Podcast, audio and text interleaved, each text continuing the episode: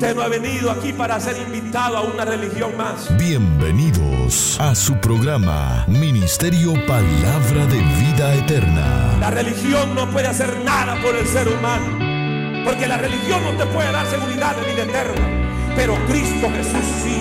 Esperamos que este programa sea de mucha bendición para sus vidas. Lo que tiene que hacer es abrir su corazón a Cristo. Recibirlo en su corazón. Con la administración de la palabra, Pastor Juan Interiano.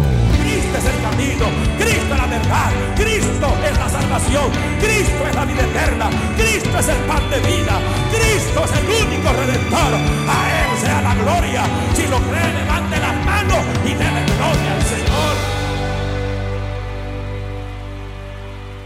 Vamos a la palabra del Señor en esta preciosa hora, en medio de tanto debate de, que hay hoy en día, hermano, donde ya no, ya no se quiere predicar el Evangelio, sino que hoy se trata de, de puras costumbres, de la cultura, no que es que la cultura, que esto viene de la cultura.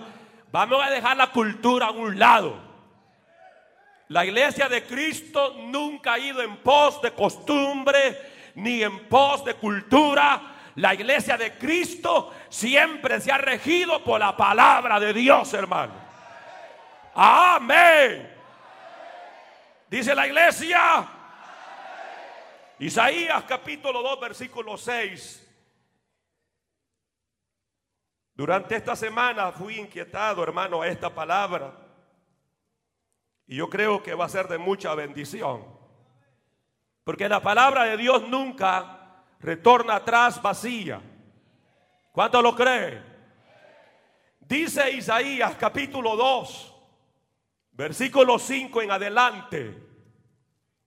¿Están listos para oír la voz de Dios? La palabra de Dios se lee honrando al Padre, al Hijo y al Espíritu Santo. Y la iglesia dice, venid, oh casa de Jacob y caminaremos a la luz de quién. ¿En cuál luz tiene que caminar la iglesia, hermano? En la luz de Dios. Versículo 6 dice, ciertamente tú has dejado tu pueblo, la casa de Jacob, porque están llenos de costumbres traídas del oriente y de agoreros con los filisteos y pactan con sus hijos de extranjero. Amén. Amén, hermanos. ¿Cuánto pueden decir amén a la palabra? ¿Entendió lo que leyó? Dios en muchas ocasiones se apartó de su pueblo amado, el pueblo de Israel y aquí dice el por qué Dios se apartaba de su pueblo. Y la Biblia habla precisamente que una de las razones por las cuales Dios se había apartado de su pueblo era porque iban en pos de las costumbres traídas del oriente. Y hoy en día, hermano, precisamente eso es lo que estamos viendo, cómo cómo está imperando lo que son las costumbres, las culturas. La iglesia se ha ido desvirtuando de la luz de Dios.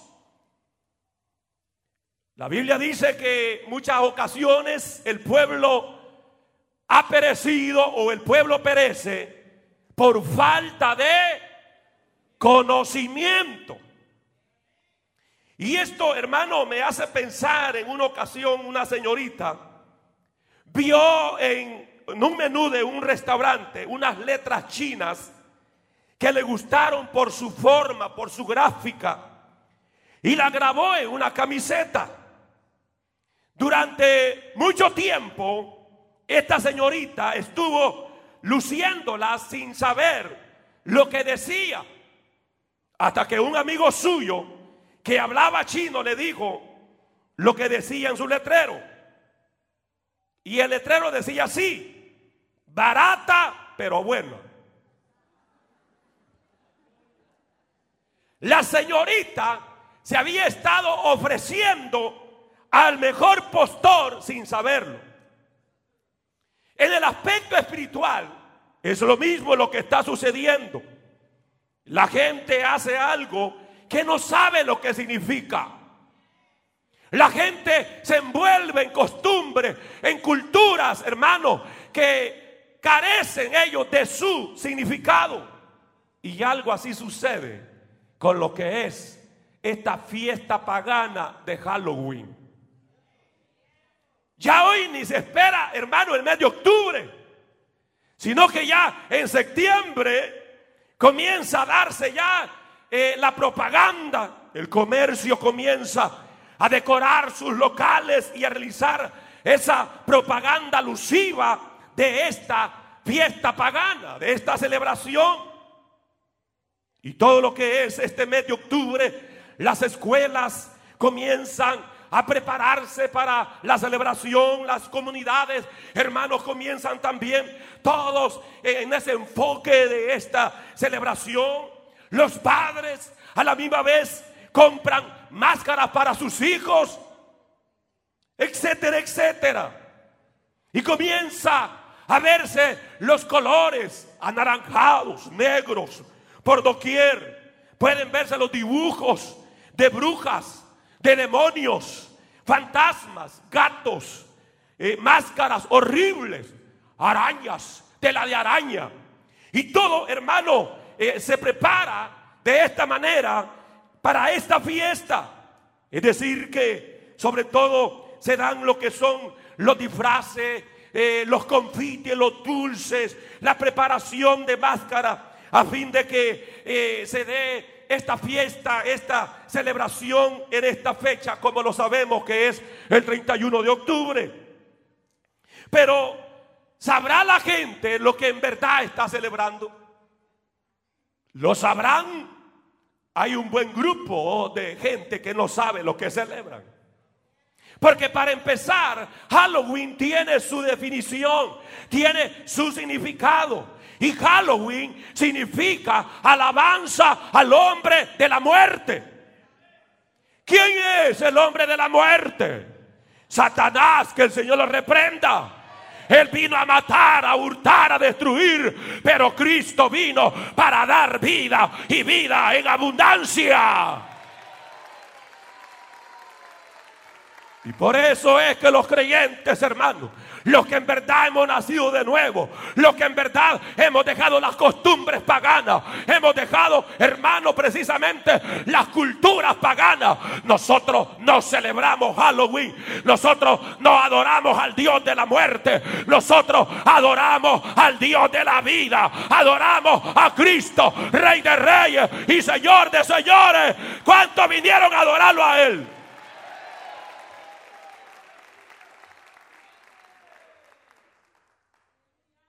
Esto de esta fiesta de Halloween surgió precisamente, como dice Isaías, como dice acá, costumbres, costumbres del oriente.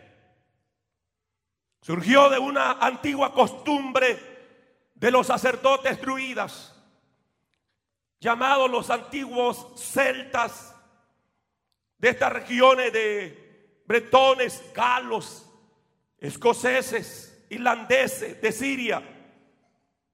Babilonia le llamaba a esto lo de la edad negra. Estos eran los que ofrecían sacrificios humanos en la víspera de los fieles difuntos. Es decir, Halloween, que se le llama el fin del verano, marcaba el inicio del año nuevo céltico y este se celebraba ofreciéndose sacrificio al dios pagano Samaí, o llamado también Samán. La imagen de este dios, y por eso usted quizás se pregunta, bueno, ¿por qué Halloween presenta mucho esa imagen de, de la calavera, de la muerte? Bueno, porque precisamente esa es la imagen de este dios pagano, de Samán. Es un esqueleto sosteniendo una hoz o guadaña en su mano, que más tarde esta imagen se le llamó como la muerte. Cuando nosotros leemos la Biblia, encontramos para aquellos que están tomando nota, Levítico 18:30. La Biblia dice, guardad pues mi ordenanza, no haciendo las costumbres abominables que practicaron antes de vosotros, y no os contaminéis en ellas. Yo, Jehová, vuestro Dios. Todas estas costumbres es abominación delante del Señor. Y no me importa lo que algún pastor diga o oíste al mismo pueblo diciendo, eh, los creyentes pueden participar de Halloween. Los padres que tienen hijos que son creyentes compren la máscara y disfruten de este día. Hermano, esa es una declaración total de que ese, ese, ese, hombre se ha apartado de los caminos verdaderos de Dios. Porque todo esto es contrario a la palabra de Dios.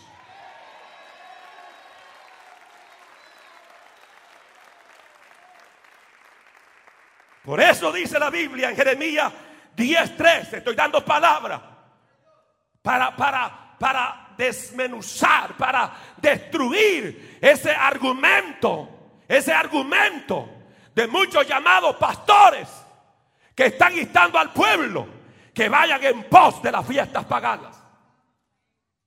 Dice Jeremías, capítulo 10, versículo 3, porque las costumbres de los pueblos son vanidad.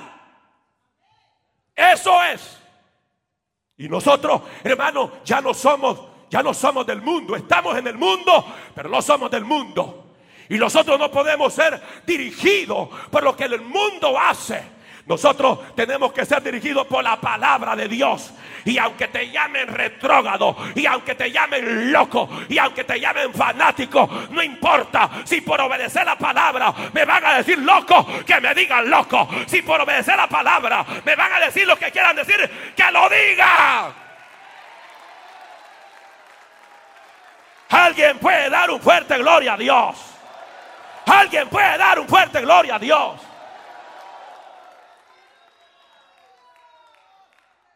Porque todo esto, hermano, tiene su origen.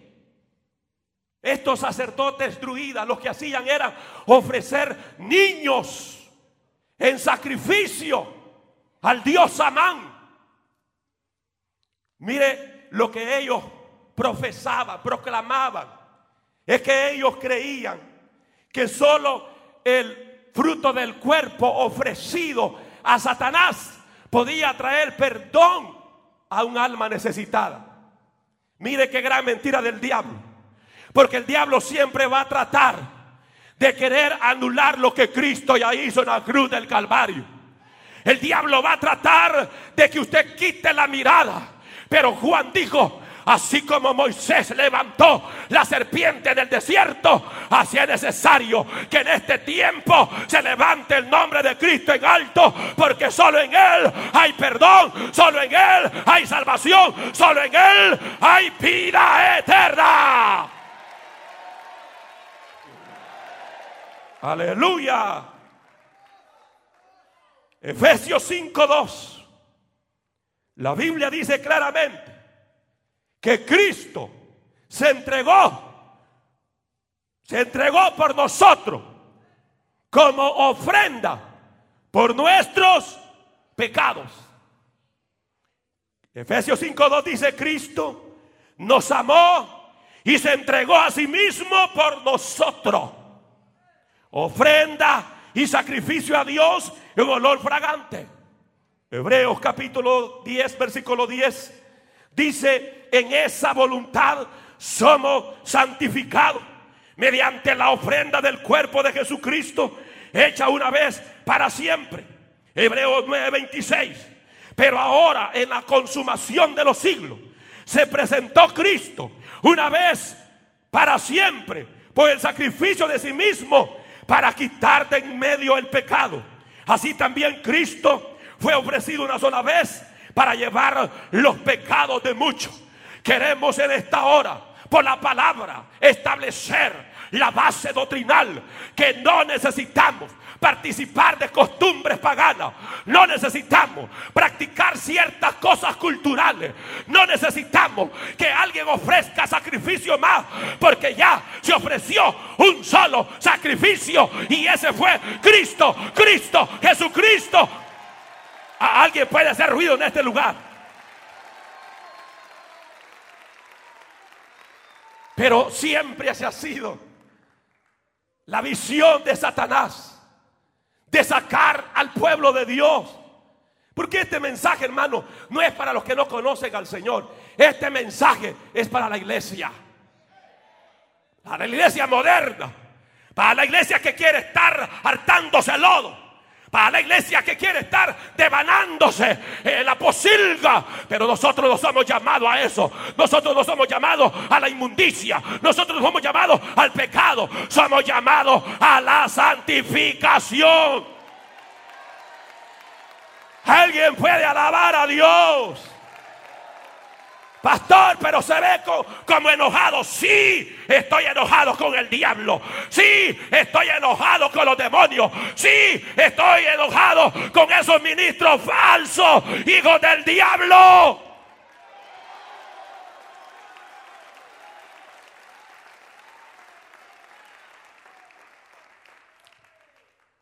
Todo aparenta como cierta persona escribió y hace poco, no solo escribió, sino que también lo enseñó en su iglesia.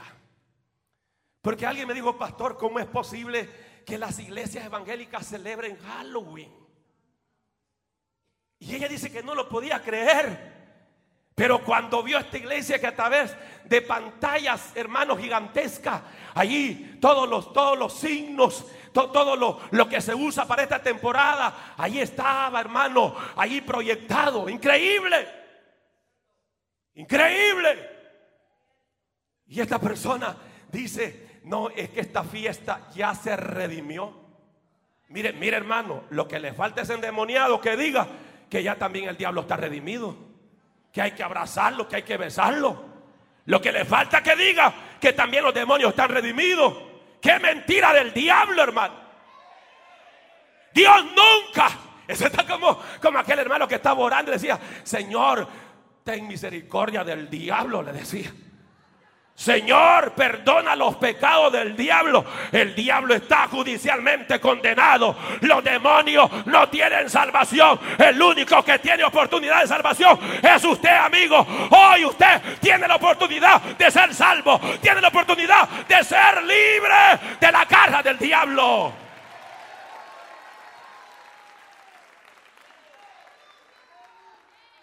Pero esto no es nuevo, hermano. Porque en un intento de cristianizar este día de adoración pagana, en el año 800 la Iglesia Católica Romana removió el día de todos los santos que se celebraba en el mes de mayo y lo trasladó al primero de noviembre. Estamos aquí, hermano. En otras palabras, lo que estaban tratando era como redimir precisamente como se expresa hoy en día. Pero jamás eso será así. Las costumbres paganas, hermano, y mayormente aquí lo que vemos, el gran error doctrinal, es que Halloween precisamente tiene su origen en el culto a los muertos. Igual que la iglesia católica. Uno de los problemas de Halloween es que nació precisamente como un culto a las almas de los muertos, las cuales venían amenazando, atemorizando a los que no les daban de comer la noche del 31 de octubre. Y ahora este culto a los muertos es algo, hermano, que se ha practicado desde muchos años atrás. Muchas religiones paganas y aún también el pueblo de Dios, Israel, escucha bien hermano, muchas veces fue contaminado por ese espíritu de paganismo. En sí, esta fiesta Este culto, en realidad, hermano, es dedicado y a quien se le celebra es al diablo. Porque el diablo siempre ha pedido adoración. A Cristo le pidió adoración. Pero Cristo le dijo, escrito está, solo al Señor tu Dios adorará. Y la iglesia de Cristo se levanta hoy en día diciendo, no vamos a adorar al diablo, no vamos a adorar a los demonios, no vamos a ir en pos de las costumbres paganas, vamos a ir en pos de nuestro Dios, de nuestro Dios, de nuestro Dios. ¿Cuántos dicen amén? Y por eso dice Isaías 2.6. Ciertamente tú has dejado tu pueblo. Dios dejó a su pueblo. ¿Por qué? ¿Por qué Dios había dejado la casa de Jacob? Porque estaban llenos de qué, hermanos? De costumbres traídas del oriente. Yo sé que cuando se predica así, dicen, no, es que ese pastor es muy radical. No es el pastor, es la palabra. Es la palabra. Es la palabra de Dios. Es la palabra de Dios.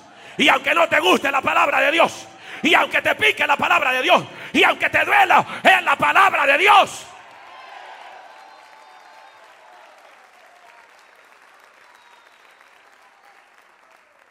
En el año 722 antes de Cristo, Israel fue llevado esclavo a Babilonia. Y muchos israelitas se contaminaron con este culto a los muertos, porque este culto a los muertos no es nuevo. ¿Están escuchando? Por eso es cuando usted se va a los libros apócrifos. Esa palabra apócrifo significa libros escondidos. Porque la Biblia, la Biblia estándar, la Biblia compuesta por los libros inspirados, son, ¿cuántos libros son? No saben, hermanos. ¿Cuántos? 76. ¿Cuántos son? 66 libros. Pastor, pero ¿por qué? La iglesia católica presenta una Biblia de 72 libros. Bueno, porque ellos agarraron seis libros más. Que son libros apócrifos. Son libros, esa palabra apócrifo significa escondido. Son libros que no son revelación de Dios. Son buenos para historia, pero no como palabra de Dios. Y hay un libro dentro de estos seis libros apócrifos llamado Macabeo. Y segunda de Macabeo, 1346, dice, escuche bien, obra santa y piadosa es orar por los muertos. Obra santa y piadosa es orar por los muertos. Por eso hizo que fuesen espiados los muertos, para que fuesen absueltos de sus pecados. Y ahí es donde viene la tradición católica, que si alguien se muere, ¿qué es lo que hacen, hermano? A rezarle. Que Dios lo saque de pena y lo lleve a descansar. Y pasa el siguiente año y van otra vez. Que Dios lo saque de pena. Y lleva 30 años y, y vuelven a rezarle. Que Dios lo saque de pena y lo lleve a descansar. La realidad de las cosas es que no hay, no hay, no hay oración, no hay rezo que pueda sacar un alma del infierno. No hay indulgencia no hay cierta cantidad de dinero que pueda sacar esa alma del infierno. Por eso usted que está con vida, amigo, aquí, hoy usted puede salvarse porque está establecido los hombres que mueran una sola vez y después de esto a juicio.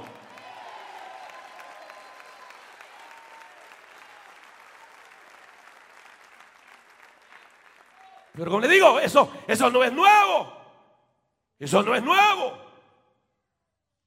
Este culto a los muertos no es nuevo. Pero la pregunta sería, bueno, ¿y quiénes eran los macabeos?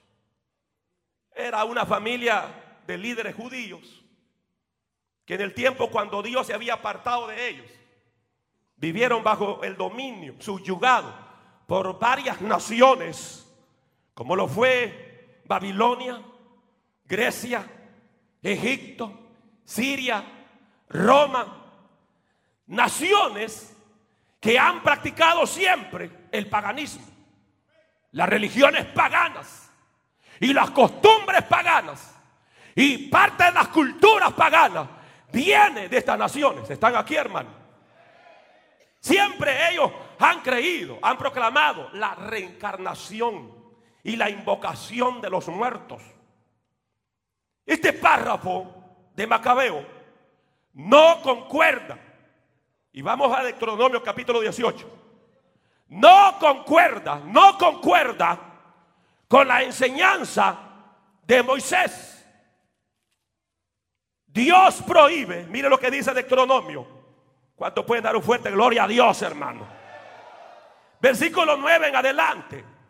Dice, cuando entres a la tierra que Jehová tu Dios te da. ¿Qué dice su Biblia, hermano?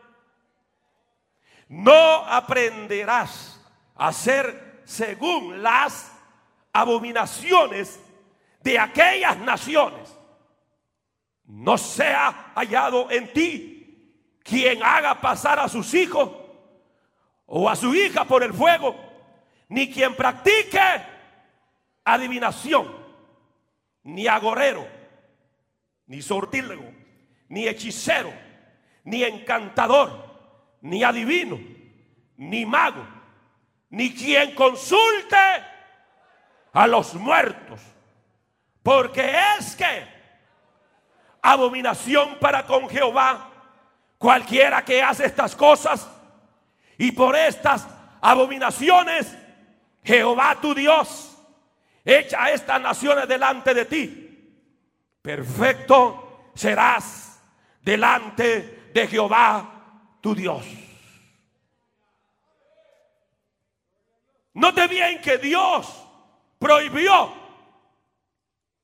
precisamente la invocación, el consultar a los muertos. Porque todo esto tiene que ver con la brujería.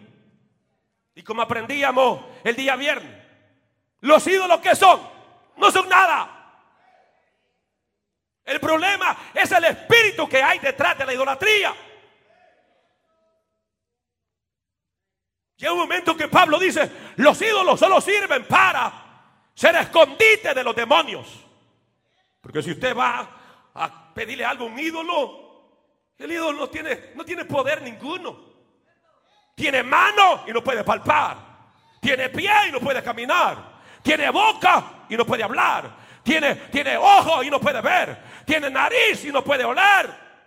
Entonces, cuando alguien pide un milagro a un ídolo, el diablo, el demonio está detrás y agarra lo que usted necesita supuestamente le está pidiendo al ídolo. Pero el ídolo no es nada. No es nada. Estamos aquí, hermano. Eso es lo que la Biblia narra. Y precisamente con esto de la fiesta del Halloween se ve una gran inocencia. El problema es el espíritu que hay detrás de ellos. ¿Qué es lo que promueve Halloween? El culto a los muertos. Lo que promueve es la brujería la hechicería y muchas otras doctrinas absurdas, la cual la palabra de Dios lo condena. ¿Cuántos lo creen, hermano? ¿Cuántos lo creen, hermano? Otra de las cosas bien importantes es saber que el pueblo de Israel nunca aceptó como libro inspirado Macabeos. Nunca lo aceptó como palabra de Dios. Y aún Macabeo en su libro en el capítulo 15, versículo 38 y 39, no creía que sus libros eran sagrados, inspirados por Dios. Pero usted sabe cuando, cuando hermano el creyente, cuando mayormente un ministro se deja contaminar por un espíritu de error, eso es serio. Eso es serio, hermano. Y por eso mi oración es, digo, Señor, guárdame de las aberraciones. Guárdame, Señor, de la herejía. Guárdame, Señor. Y mayormente cuando alguien, entre comillas, es famoso. Y lo que dice, hermano, se divulga y todo el mundo lo sabe. Y a través de su fama quiere como convencer. Pero cuando hay un pueblo que vive la palabra de Dios, no le importa lo que diga un sacerdote, no le importa lo que diga un pastor, no le importa lo que diga el papa, a él importa lo que dice la palabra de Dios y él obedece la palabra del Señor.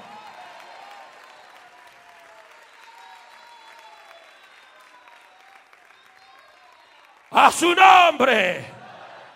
Pero comenzó, hermanos, a entrar este culto de los muertos. Y la Iglesia Católica adoptó el culto a los muertos con el Papa Bonifacio IV, allá en el año 609 después de Cristo, cuando fue consagrado en la liturgia el rezo por los muertos. O sea que antes del 609, la Iglesia Católica no rezaba por los muertos. Y algunos de ustedes es lo que quieren ya. Vivir haciendo relajo y que al final recen por usted. No hay tales, hermanito. No. Por eso usted tiene que andar firme en el Señor. El que piense estar firme, mire que no caiga. Porque usted no puede andar en dos aguas.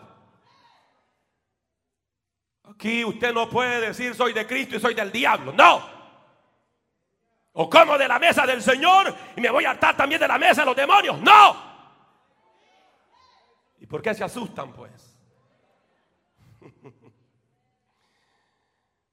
Pero ahí fue donde dio origen el rezar por los muertos. No hay ningún pasaje en los 66 libros de la Biblia que apruebe tal liturgia.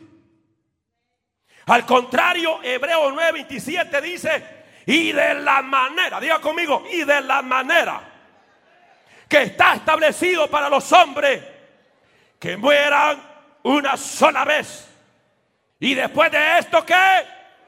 Y después, ¿qué? Juicio. Esto es serio, hermano. Esto es serio.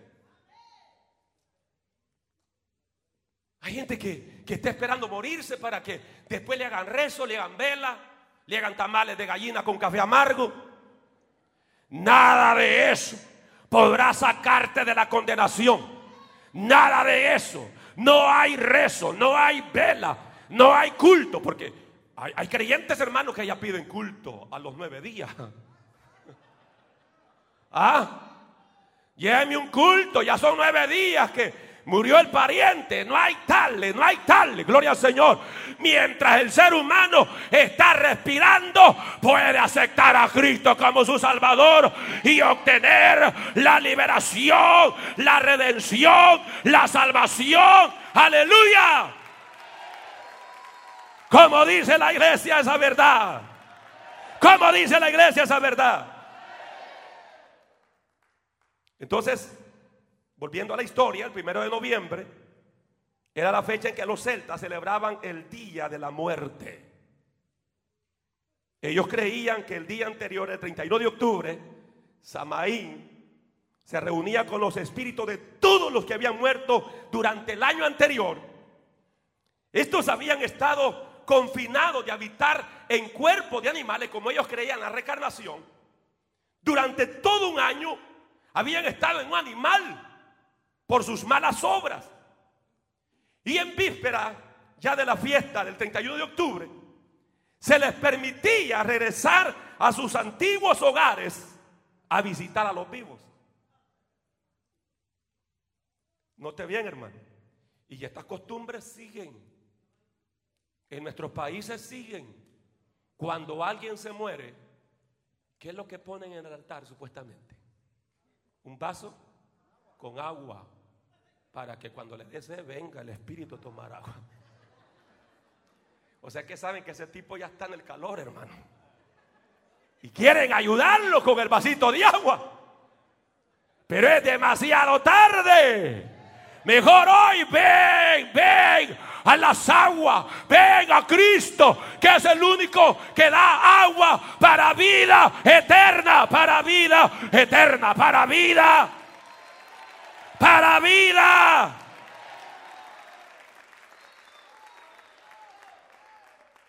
Entonces ahora para, para proteger a esto, el sacerdote druida lo que hacía dirigir a la gente en ceremonias de adoración diabólica, en la que eran quemados en ofrenda caballos, gatos, ovejas negras, bueyes. Y la historia dice que aún seres humanos, porque era la forma que ellos creían que podían apaciguar la ira del dios pagano, Samaín, y evitar que los espíritus de los muertos los lastimaran. Entonces, la, la idea de todo esto, como le digo, o la enseñanza que estos de Celta presentaban, era que cuando alguien moría, el espíritu andaba ambulante y por consecuencia de sus malas obras, ahora tenía que encarnarse en un animal. Pero la verdad las cosas bíblicamente no es así. La Biblia dice, hermano, que cuando el ser humano muere, el polvo va hacia dónde? A la tierra de donde fue tomado. Y el espíritu, y el espíritu vuelve a Dios. Ahora, ahora, de acuerdo a la Biblia, Lucas, Lucas capítulo 16, la palabra del Señor revela. La Biblia habla de dos personas que murieron. ¿Lo han leído, hermano? ¿Lo han leído? ¿Ah? Y las dos personas eran diferentes. Uno, uno era, era pobre, pero creía en Dios. Y el otro era rico, pero era desgraciado, no tenía Cristo. ¿Y qué resultó? Cuando murió Lázaro el creyente, ¿a dónde fue a despertar, hermano? En el paraíso. Esa palabra significa parque de recreación. Allí despertó con Abraham, aleluya, en el seno de Abraham. El paraíso es un lugar, hermano, de, como sala de espera para entrar a la gloria venidera. ¿Alguien me está escuchando? Pero murió el rico. ¿Y a dónde se despertó?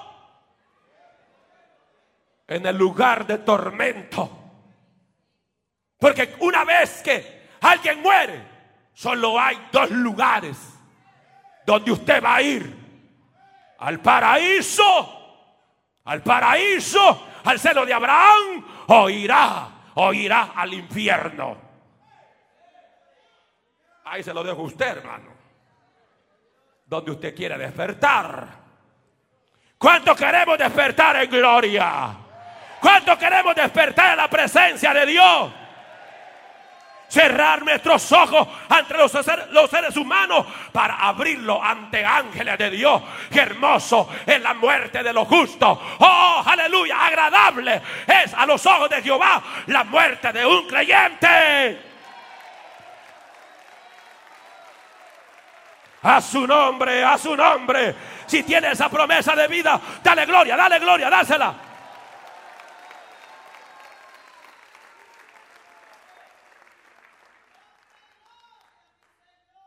Entonces ahí donde hacían todas estas ceremonias diabólicas. Pero, y esto hay reportaje, hermano, de gente que no es ni evangélica. Reportaje de Univisión. Reportaje, hermanos, de noticieros, como dije, que no tienen nada que ver con el cristianismo. Donde han sacado personas satanistas testificando lo que es para ellos Halloween. Y muchos exsatanistas han declarado que la noche anterior al 31 de octubre se le llamó como la noche de todos los demonios. Escuche bien. Se le llamó la noche de todos los demonios. Yo no estoy diciendo que solo para ese día hacen daño los demonios. La realidad es que nuestra batalla espiritual es de todos los días. La realidad es que nuestra batalla no es contra carne ni sangre, sino contra principados, contra potestades, contra gobernadores, contra huéspedes de maldad en las regiones celestes. Pero la Biblia dice, fortaleceos en el Señor, en el poder de su fuerza. La Biblia dice vestido de la armadura de Dios. Porque la iglesia está en batalla. Hay demonios que quieren destruir la iglesia. Pero también tenemos poder en el nombre que es sobre todo nombre. Hay autoridad para hollar serpientes y escorpiones. Y sobre toda fuerza del mal. Y masojalaya. Siento el fuego de Dios. Siento a masojalaya.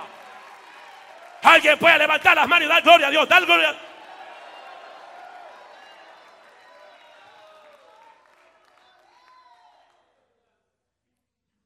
Personas convertidas al Evangelio que fueron brujos, satanistas, miembros de la iglesia satánica de Antonio Olivay, dicen, dicen claramente que esa noche anterior es donde más se consagran mediante hechizos, maldiciones, horrores. Es decir, hermanos, que estos mismos testifican por su experiencia en esa materia satánica, que ese día, ese día, se reúnen en los lugares altos para hacer los más grandes sacrificios de animales y aún de seres humanos, de niños que nacen en la misma secta satánica. Ese día se reúnen y dice una ex satanista que en este tiempo de octubre es cuando más se someten al ayuno, mientras ustedes solo toman desayuno se someten al ayuno, se someten a una mayor consagración al diablo. Que el Señor les reprenda. Que el Señor les reprenda, dije. Y hacen sus sacrificios. Y aún hacen, hermanos, su estrella. Su estrella. Y allí comienzan todos los satanistas a tirar hielo y hielo. Hasta que cubren todo, todo, toda esta estrella de hielo. Y le dice el diablo, así como esta estrella está frisada ya, está fría, que así la iglesia de Cristo se torne fría, se torne pagana, se torne impía.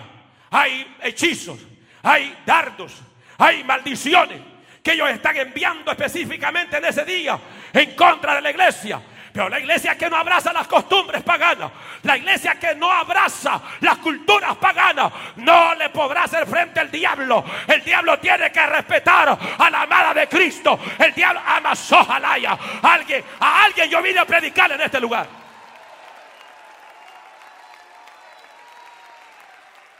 A su nombre, a su nombre, a su nombre. Si estamos si estamos viviendo, hermano, agradándole al Señor, no habrá diablo que lo destruya. No habrá demonio que lo destruya. ¿Cuántos lo creen así? Cristo dijo, el que está en mis manos nadie lo podrá arrebatar. No importa los hechizos que envíen. Mira hermano, en el local donde estamos en Damasco, recién que habíamos comprado esa propiedad, yo hallé un sacrificio satánico. Una águila que llegaron a sacrificar allí. Hallamos todo, hermano, las evidencias claras. No le estoy fantaseando. Hallamos todas las evidencias claras. Claramente. Hemos recibido revelaciones de tres brujos que se tiraron en contra de este ministerio, hermano. Y llegó el momento que el diablo dijo, terminé camino a la vida eterna, terminé con este ministerio. Pastor, nadie lo va a querer oír a usted predicar. Oh, aleluya. Pero Cristo dijo, el que está en mis manos, el que está en mis manos, el que está en mis manos, el que está en mis manos, pastor, el que está en mis manos, nadie lo podrá arrebatar. Da amas, ojalá a su nombre. ¡Uh! Alaba a Dios que Él está aquí, hermano. Alaba al Señor que Él está aquí.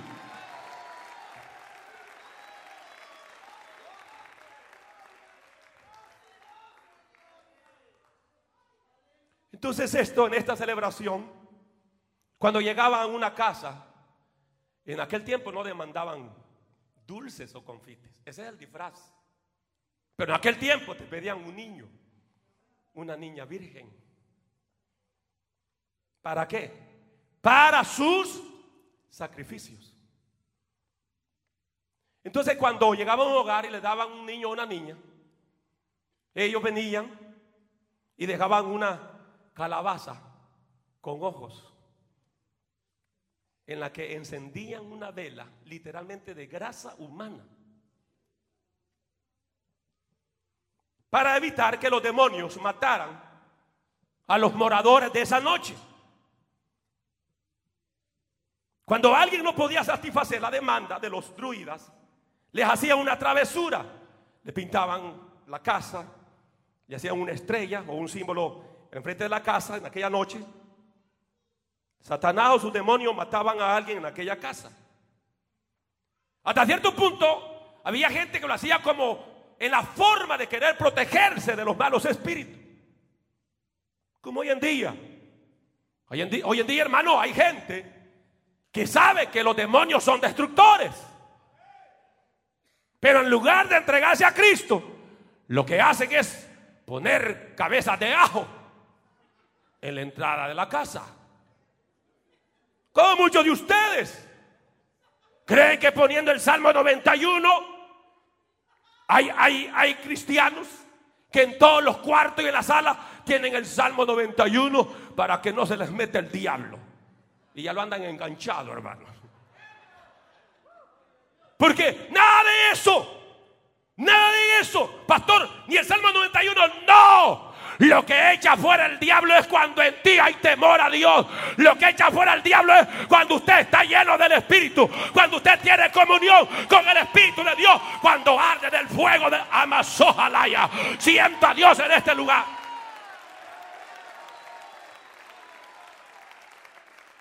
Salmo 91 lo puede quemar y hacer ochate y tomárselo y el diablo no se va a ir. Es fuerte lo que estoy predicando, ¿verdad? Es una verdad. ¿Cómo se ve el diablo? ¿Cómo se va? ¿Cómo se va? Y estas señales seguirán. Y estas señales, ¿a quiénes van a seguir? ¿A quiénes?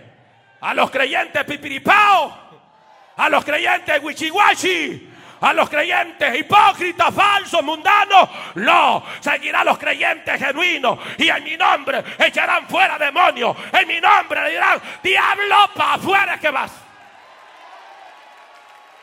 ¿Cuánto puede decir diablo para afuera que vas? Grítalo fuerte del nombre de Jesús. Para.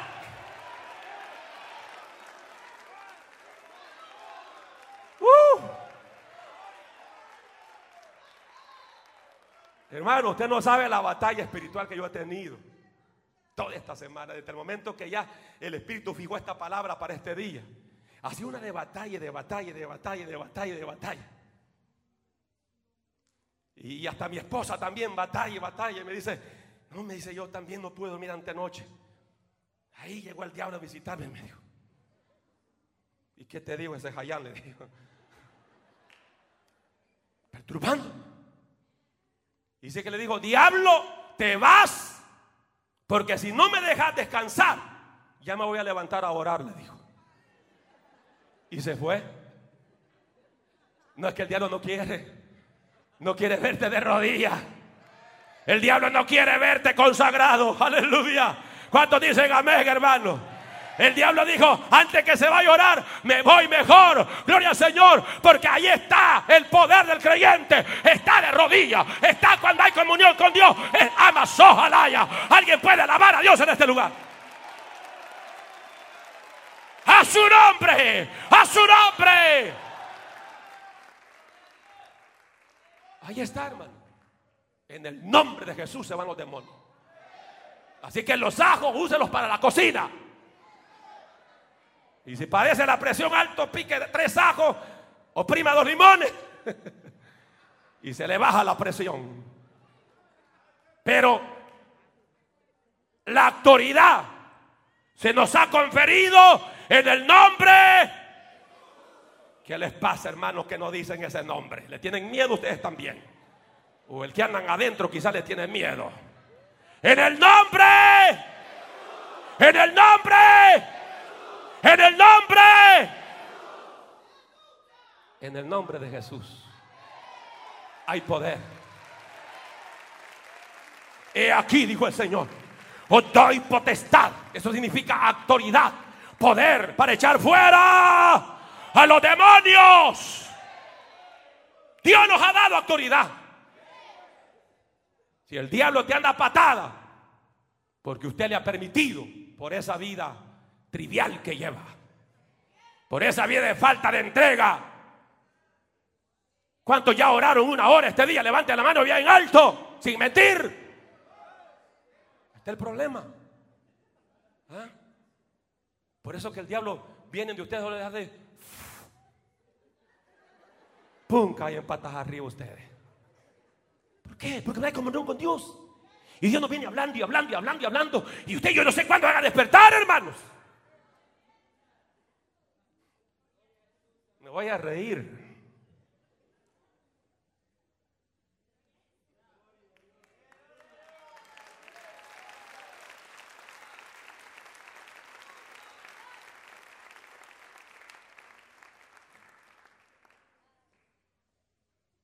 Satanás anda como león rugiente buscando a quién devorar, al cual resistirlo firme en la fe.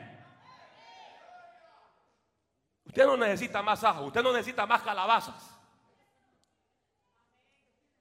Usted no necesita figuras de araña, telaraña. Usted no necesita calavera.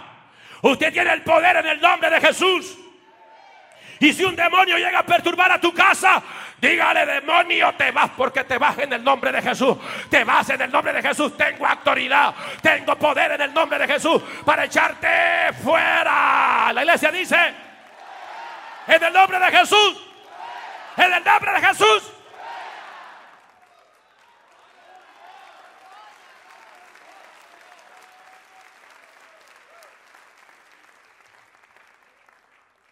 Entonces ahí viene el origen de todas estas cosas, origen de los disfraces. La noche del 31 de octubre los sacerdotes druidas fabricaban enormes fogatas de Año Nuevo y ahí quemaban estos animales, cosechas y seres humanos como sacrificio al dios Sol, Samaín, dios de la muerte. Y durante esta ceremonia se disfrazaban con, con cabeza de animales, pieles de animales todavía ensangrentado. Y allí practicaban toda adivinación. Saltaban sobre la llama del fuego, corrían tras ellas, bailaban, cantaban. Y todo esto lo hacían con el propósito de ahuyentar a los espíritus malos. Los disfrazados iban de casa en casa, cantando, bailando. Sus máscaras aún con, sangre, hermanos, coagulándose. Y sus grotescos disfraces servían para verse en ellos como espíritus malignos. Y así engañar a los espíritus que entrarían ese día y evitar ser lastimados por ellos. Y venía todo esto de la práctica también del trato o truco lo que generalmente usan ese día cuando van a pedir los confites, los dulces, dicen trato o truco. Porque si por alguna razón alguien olvidaba, olvidaba disfrazarse o no podía engañar a los demonios vistiéndose de pieles de animales u otros disfraces, había una forma, según ellos, de exorcizarlos, haciendo con ellos un trato de comida y fruta y proveyendo al espíritu errante albergue para que pasara la noche. Si el demonio quedaba satisfecho con su trato, no le harían truco arrojándole un hechizo maligno que le causara estrago. Los druidas en Irlanda corrían los vecindarios alrededor la noche del 31 de octubre para conectar o colectar ofrendas a Satanás.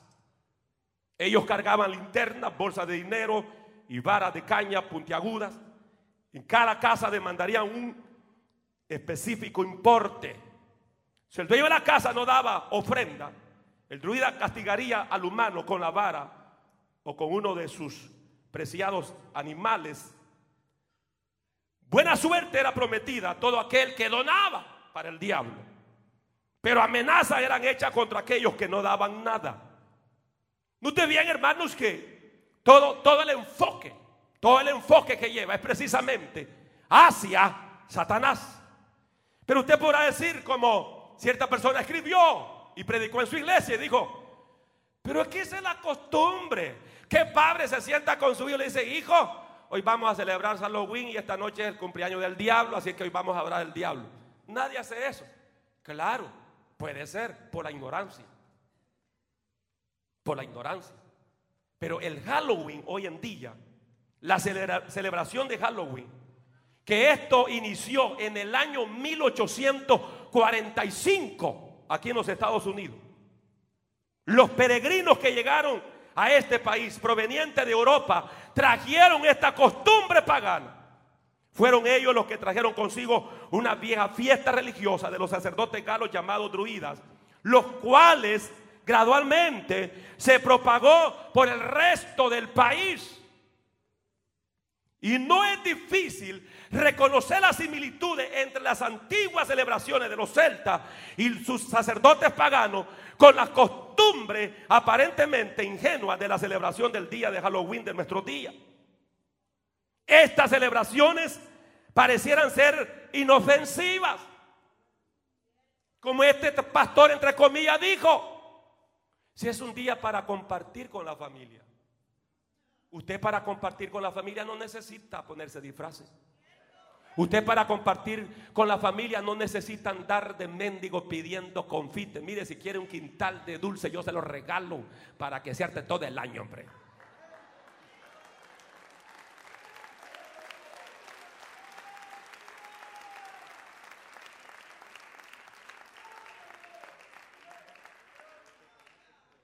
El problema es, como dije, lo que hay tras, tras las imágenes, tras esta fiesta Halloween. Todo es en promoción a qué hermanos? Al diablo, a los demonios, a la brujería. O sea, es una manera de propaganda, de predicación del mismo infierno. Estas celebraciones, como dije, todo parece, no es de diversión para los niños. Mentira. Es fiesta del diablo. Es fiesta de los demonios. Y usted que quizás está recién convertido o lleva tiempo en el Evangelio y ya estaba siendo minada por estas culturas paganas, estas costumbres paganas, deshágase de eso, porque eso le trae maldición a usted. El desobedecer a Dios de acuerdo a Deuteronomio 28, te trae maldiciones. Si usted desobedece a Dios, será maldito en la ciudad, será maldito en el campo. Pero si usted obedece a Jehová, será bendecido en la ciudad, será bendecido en el campo, será bendecido en todas las áreas de tu vida. A su nombre, hermano. Pero todo parece simpático, simpático y con tantas aberraciones doctrinales, hermano, yo me siento desafiado como pastor, le soy sincero. Y Dios sabe que mi oración le digo, Señor, guárdame de la herejía, guárdame de la apostasía. Oye, pastores que salen predicando, dice, la última cena que el Señor tuvo con sus discípulos, la esperaba ansiosamente, dice. Donde llega el momento porque el Señor fue bien chistoso y borracho Así dice, hermano.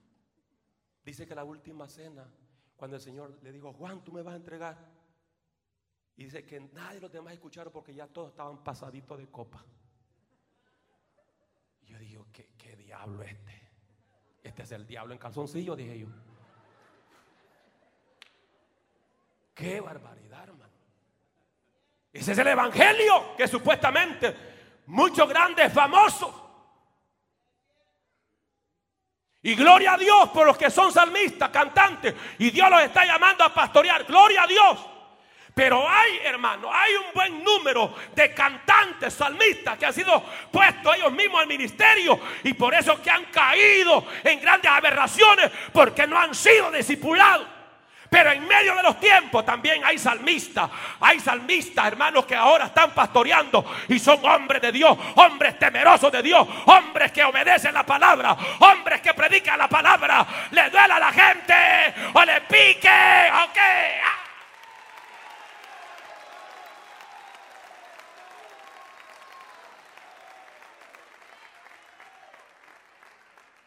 Y usted no se deje llevar por lo que diga alguien que tenga 10 mil, 40 mil, 100 mil miembros. ¿Qué importa? Si no predica la palabra es falso. Si no enseña la santidad es falso. Si no habla en contra del pecado es falso. Si no predica la eternidad es falso.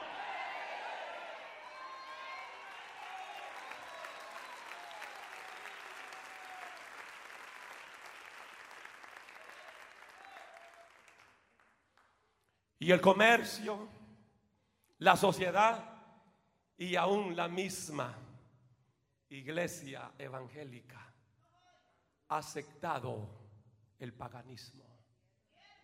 Estamos aquí, hermano. Ampliamente hasta le dan publicidad. Bueno, yo llevo tiempo aquí en los Estados Unidos. Yo nunca había escuchado a un supuesto pastor predicar así. Decirle a sus miembros, hermanos, celebren Halloween. Compre disfraces. Y esa gente ya no necesita más disfraces, suficiente con el que andan ya. ¿Ah? ¿Para qué más máscara?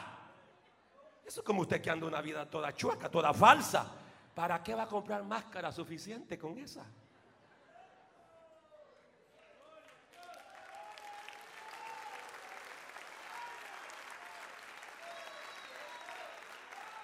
Tres daños que ocasiona Halloween, con esto me voy.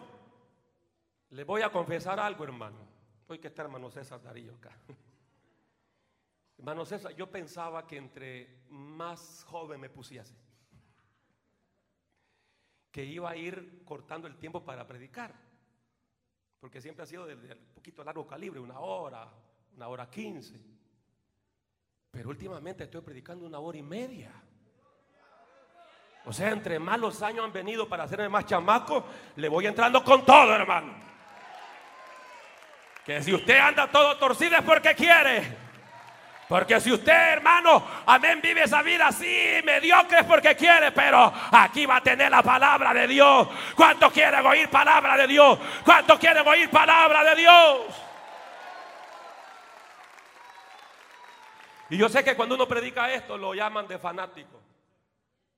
Sí, pero sin pecar de fanatismo te estoy hablando. Y es necesario que revisemos los significados, las consecuencias que trae para aquellos que celebran Halloween. Las consecuencias a la familia, a la sociedad de celebrar Halloween. Son varios aspectos. Número uno, Halloween enfatiza violencia y muerte. ¿Qué enfatiza Halloween? Violencia y muerte. Impresionante un reporte el 6 de enero de 1988 en California. La conocida periodista Ann Lenders escribió una columna titulada Los padres deben de atacar la violencia. En ella se relataba un episodio en que una maestra de cuarto grado les pidió a sus estudiantes escribir un breve ensayo de lo que más les gustaría hacer en Halloween. El 80% de los estudiantes de nueve años de edad expresaron que el mayor deseo de ellos para la celebración de Halloween era matar a alguien. Eso es lo que promueve Halloween. Violencia y muerte. ¿Por qué? Porque estos niños han sacado de la televisión y de Halloween y se han desensibilizado con la glorificación de la violencia, muerte, mutilación y sangre. No sé si usted se ha preguntado el porqué de los niños tienen, hermano, precisamente ese, ese, ese empuje al ocultismo, a la brujería. Consideremos por un momento cuáles son las películas que más se usan para esta temporada de Halloween. De terror, de miedo pesadilla en el infierno. Y allá van a ir a ese lugar si no se arrepienten. Pesadillas en el infierno. Pesadilla en la calle del infierno, Halloween y Viernes 13. Son muy populares en esta temporada. Estas películas se expone el sadismo, la violencia sexual, exponen el satanismo, tortura, mutilación, brujería, hechicería. Los más extraños asesinatos que llevan inconscientemente a nuestros niños a copiar esos comportamientos. ¿Por qué hoy niños matando a otro niño? Matando a sus padres. ¿Por qué? Por la obra del diablo. A través de estas cosas que se ven puramente sanas. Como juegos. ¿Ah? Es increíble, hermano. Es increíble. Y los pedacitos de gente así, los niños, rebeldes. Muchos de ustedes ya no pueden traer a su niño a la iglesia. ¿Ah? Ya no quieren mi niña venir a la iglesia. Ya mi niño se me reveló. ¿Cómo se le reveló? O sea que ahora el niño manda en casa. ¿Ah? ¿Ah? ¿Quién manda en casa? ¿Quién manda en casa? Pastor, pero que esto no es la fuerza. Instruye al niño. Y se acabó. Te le voy a decir, hijo, vamos para la iglesia. No quiero ir, papá. Póngase los pantalones y vamos para la iglesia. No quiero, papá. Bueno, se pone los pantalones y se va de esta casa entonces. Porque aquí no va a vivir mundano ni impío. Aquí va a vivir gente que va a honrar a Dios. ¡Ah!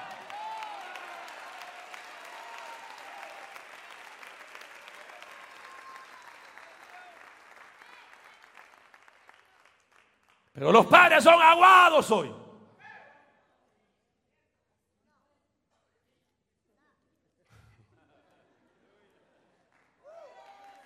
Segundo lugar, Halloween enfatiza horror, el horror y el miedo. Mire hermano, para un niño, ver una casa embrujada es un gran horror. Y muchos quedan traumados. Hay niños y niñas, y escúcheme a los niños acá, y despierte si está dormido. Porque este mensaje es para los niños también. Ponga a dormir a sus niños en la casa. Cuando mis hijos estaban pequeños, decían, duerman, duerman, ya, ya. Que no los quedo durmiendo en la iglesia. Y coman ya. Vaya, darle una pailada de frijoles a este acá, unas cinco tortillas. Coma, coma, que no va a pidiendo comida ya. Y ahí están estos viejos peludos que son mis hijos ya. ¿Ah?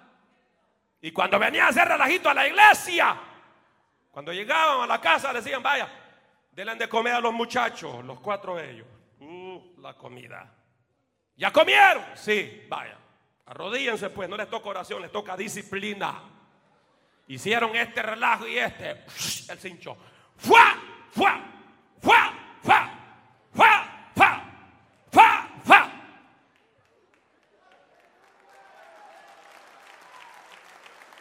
¿Quién llama a la policía? Aquí está el teléfono.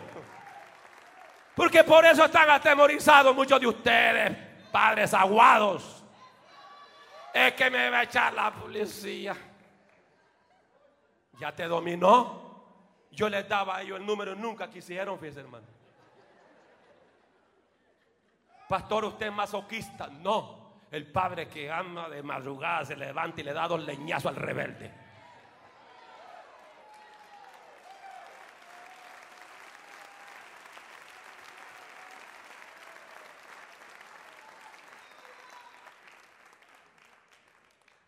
Niños que no pueden dormir por la noche. Pesadillas. ¿A causa de qué? Del horror, el miedo que proyecta todo esto. El psicólogo Marvin Berkowitz de la Universidad de Marquette dijo, algunas casas embrujadas pueden incluso espantar a un adulto. Un trágico producto del miedo en la vida de los niños a temprana edad y en la adolescencia es el interés muchas veces descontrolado de involucrarse en fenómenos sobrenaturales de lo oculto. ¿Cuántos niños, hermanos, entran en eso? Tercer punto, el efecto de la Halloween enfatiza lo oculto. Porque todo esto atrae al ocultismo. Muchos niños son introducidos a esta práctica de ocultismo a través de la fiesta del Halloween, atraídos a lo oculto por el poder que se les ofrece.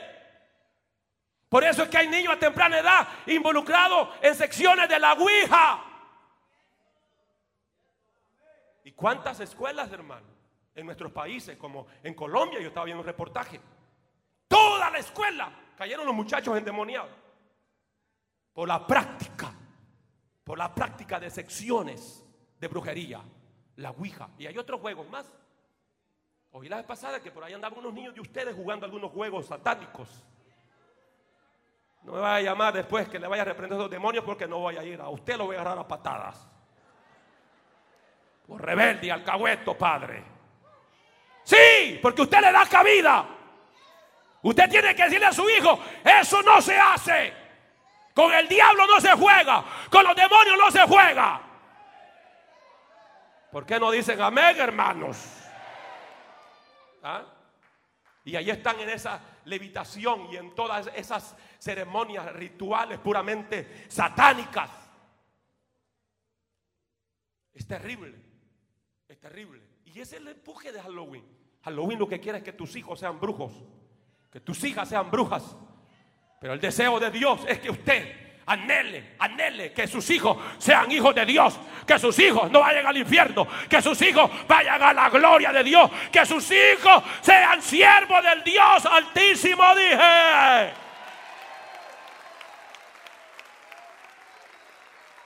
Periodistas, noticieros han reportado, hermanos, que en esta fiesta de celebración de Halloween han detectado instrumentos cortos punzantes en los dulces, en las golosinas, veneno.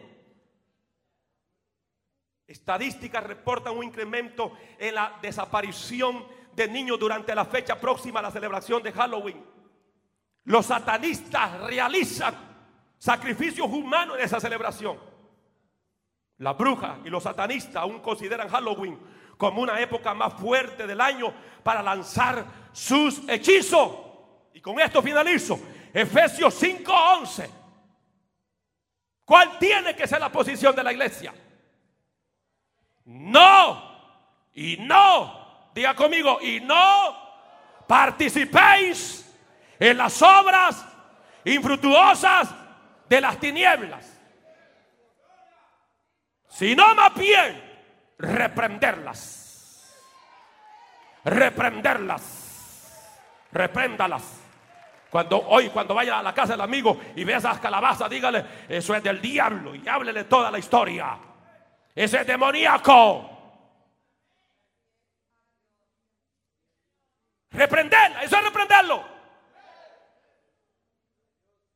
Reprenderlas. Segundo de Corintios 7:1.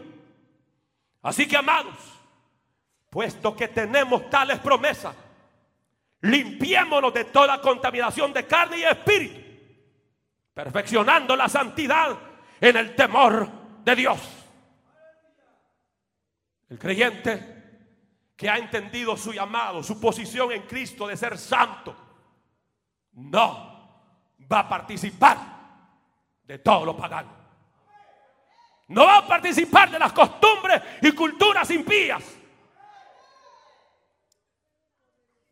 Santiago 1.7 dice, someteos pues a Dios, resistir al diablo y huirá de vosotros. Primera de Corintios 10.20, con esta cita nos vamos. Antes digo que los gentiles sacrifican a los demonios, los sacrifican y no a Dios. Y no quiero que vosotros os hagáis partícipe con los demonios.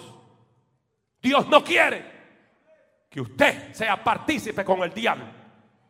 ¿Me está escuchando, iglesia? Dios no quiere que usted sea partícipe con los demonios. Y el verso 21 dice, no podéis beber la copa del Señor y la copa de los demonios. No podéis participar de la mesa del Señor y la mesa de los demonios. Que ni modo. Los que no son cristianos, ¿y qué podemos hacer? Ellos viven cegados, viven en la ignorancia. Pero el problema es aquellos que llamándose cristianos, que aquí están, te amo, Jesús, te adoro, tú eres mi vida, tú eres mi todo, y salen del culto a abrazarse y a besuquearse con el diablo. Salen del culto y abrazarse con los demonios. Están en la cena del Señor y se toma la cena. Sangre que me da la paz. Sangre que me purifica. Y toma la cena del Señor y después hartarse la cena con los demonios. No, dice la Biblia. ¿Sos de Cristo o sos del diablo? ¿Qué quieren ustedes? ¿Quieren ser del diablo? Póngase de pie los que quieren ser del diablo. ¿Cuánto queremos ser de Cristo? ¿Cuánto queremos pertenecerle a Cristo? A Cristo. Póngase de pie aquel que dice, yo quiero, quiero ser de Cristo, de Cristo, de Cristo.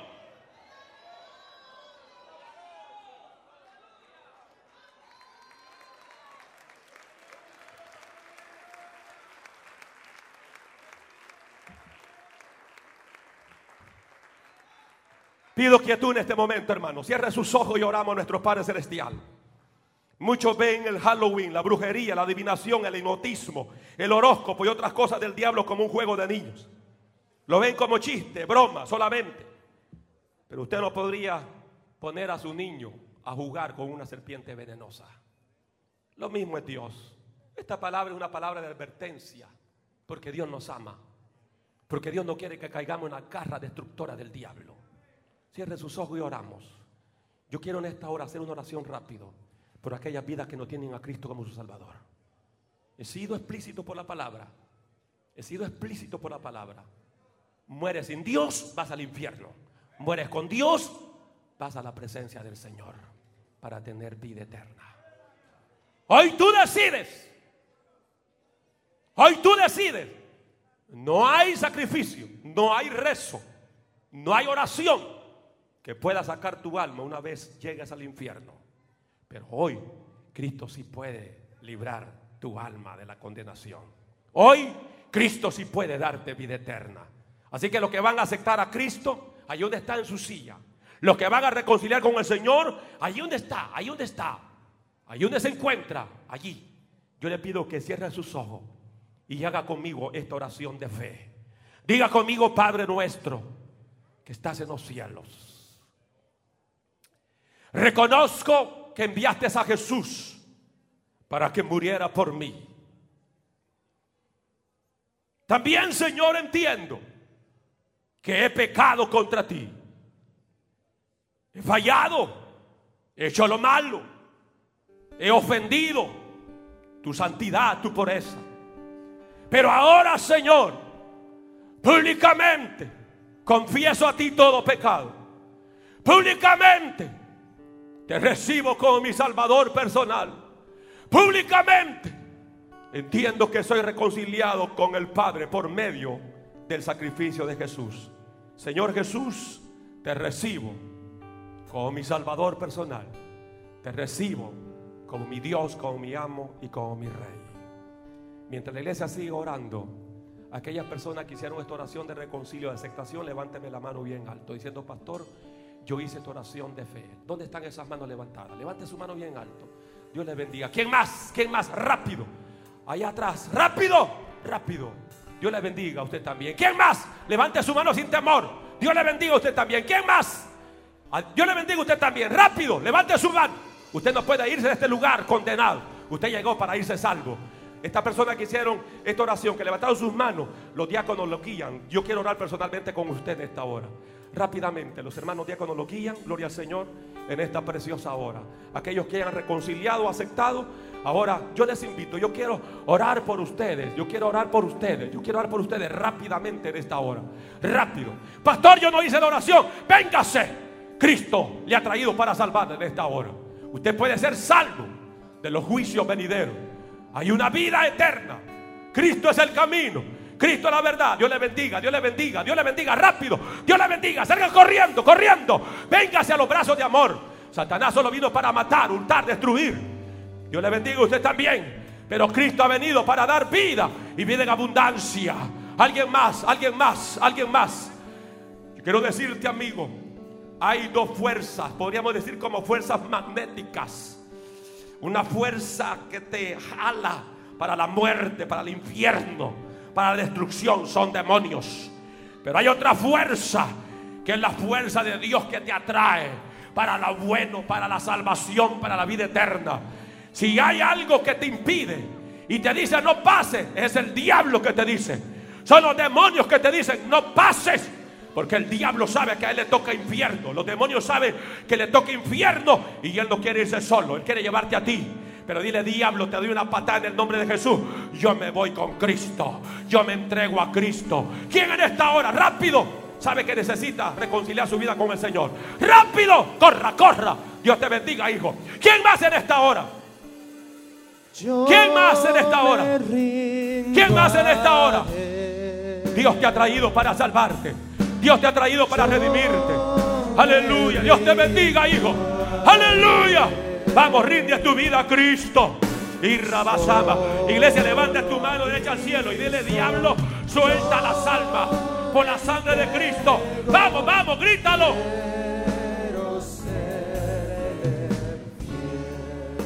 ¿Quién más en esta hora?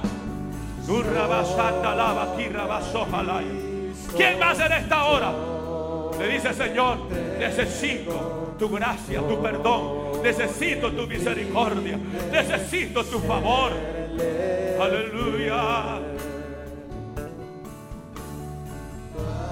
Alguien más que quiera reconciliar su vida con el Señor. Alguien más que quiera aceptar a Cristo como su Salvador. El llamado está en pie en esta hora. El llamado está en pie en esta hora. Oh, yo me rindo, dilo.